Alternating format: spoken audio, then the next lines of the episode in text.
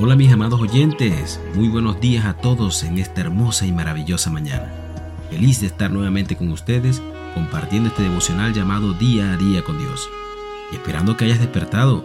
Si no lo haces, te invito a ponerte de pie, vamos arriba.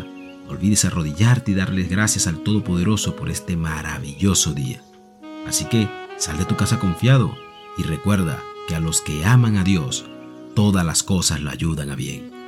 Hoy amanecí pensando en mi hijo y mientras me despertaba le di un beso y lo abracé y decidí luego traerles una historia que nos ayude a edificar esa formación en la cual hemos sido llamados.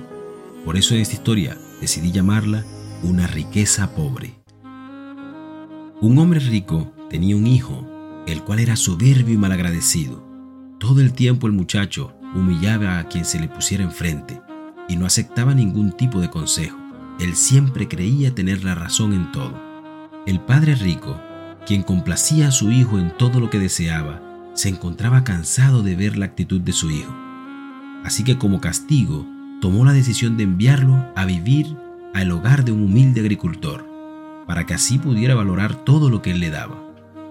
Al pasar un mes, el padre fue a buscar a su hijo, y cuando iba de regreso a casa en el auto, el padre rico le preguntó, ¿acaso ahora sí aprecias todas las comodidades y riquezas que tienes y las cuales te doy? A lo que el muchacho le respondió, la familia en la cual estuve es mucho más rica que nosotros. Ellos disfrutan comiendo juntos lo que han plantado y siempre parecen tener tiempos los unos para los otros.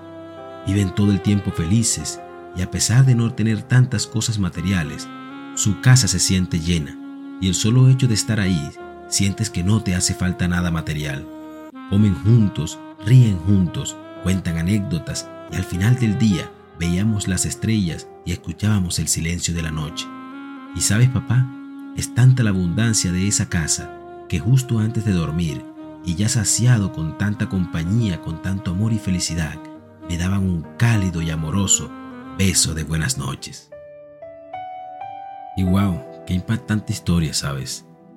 Y fíjate que la palabra de Dios dice en Proverbios 13:7, hay quienes pretenden ser ricos y no tienen nada y hay quienes pretenden ser pobres y tienen muchas riquezas.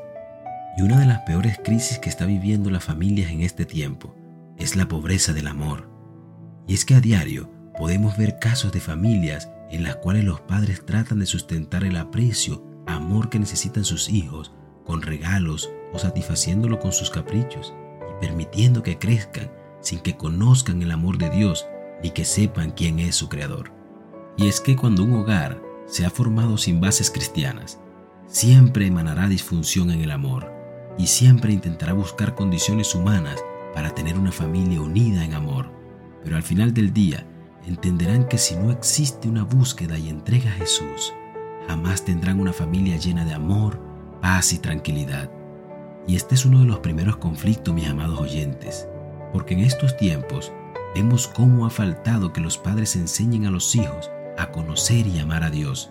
Algunos han olvidado esto y otros desconocen la palabra de Dios que dice en Deuteronomio 6 del 5 al 7. Ama al Señor tu Dios con todo tu corazón, con toda tu alma y con todas tus fuerzas. Grábate en la mente todas las cosas que hoy te he dicho y enséñaselas continuamente a tus hijos. Háblales de ella tanto en tu casa como en el camino, cuando te acuestes y cuando te levantes. Y fíjate que es por el desconocimiento de esta palabra que el mundo ha venido en decadencia y en deterioro, con personas que se entregan a iniquidades y perversidades atroces, madres que matan a sus hijos, otras que venden, padres que violan y maltratan, niños que crecen y que causan masacres en escuelas, adolescentes que se suicidan públicamente y graban sus muertes, niños, jóvenes y adultos que se entregan a la homosexualidad, aludiendo movimiento de género todo por hijos que crecen con ausencia de valores cristianos y que carecen de amor y atención en sus familias. Pero lo importante es que no todo está perdido.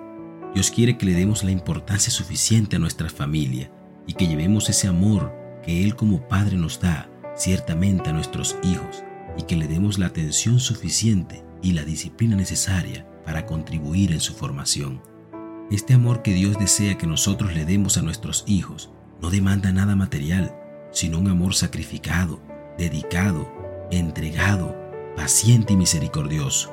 Por eso hoy, amado oyente, abraza a tu Hijo y dedícale tiempo, porque Él espera por ti. Dejo esta pequeña oración para ti.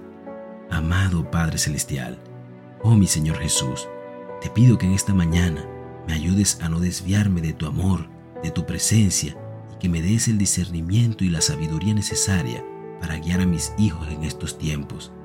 Dame ese tiempo suficiente para darles esa compañía y entrega a mis hijos, y líbrame de la ocupación constante y de las distracciones mundanas que me roban el espacio con mi familia y no me permiten disfrutar aquello maravilloso que tú me has regalado. Te pido todo esto en el poderoso nombre del Señor Jesucristo. Amén y amén. Que tengas un maravilloso y hermoso día. Dios te bendiga.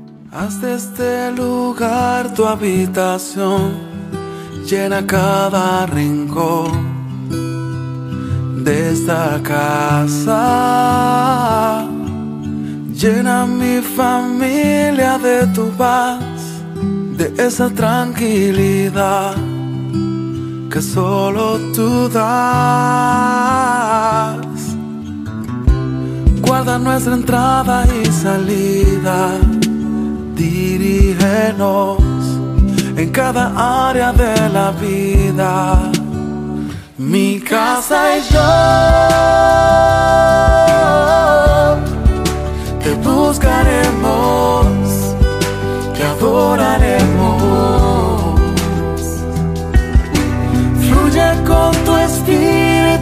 Señor, llenando cada corazón y trae renuevo. Que huya todo lo que no es de ti y lo que vino a dividir correrá muy lejos en esta casa Jesús.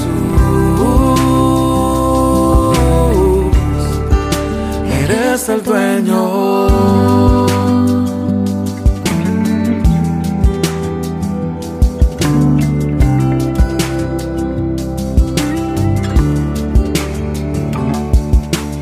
haga siempre tu voluntad, que vaya más allá de nuestros planes.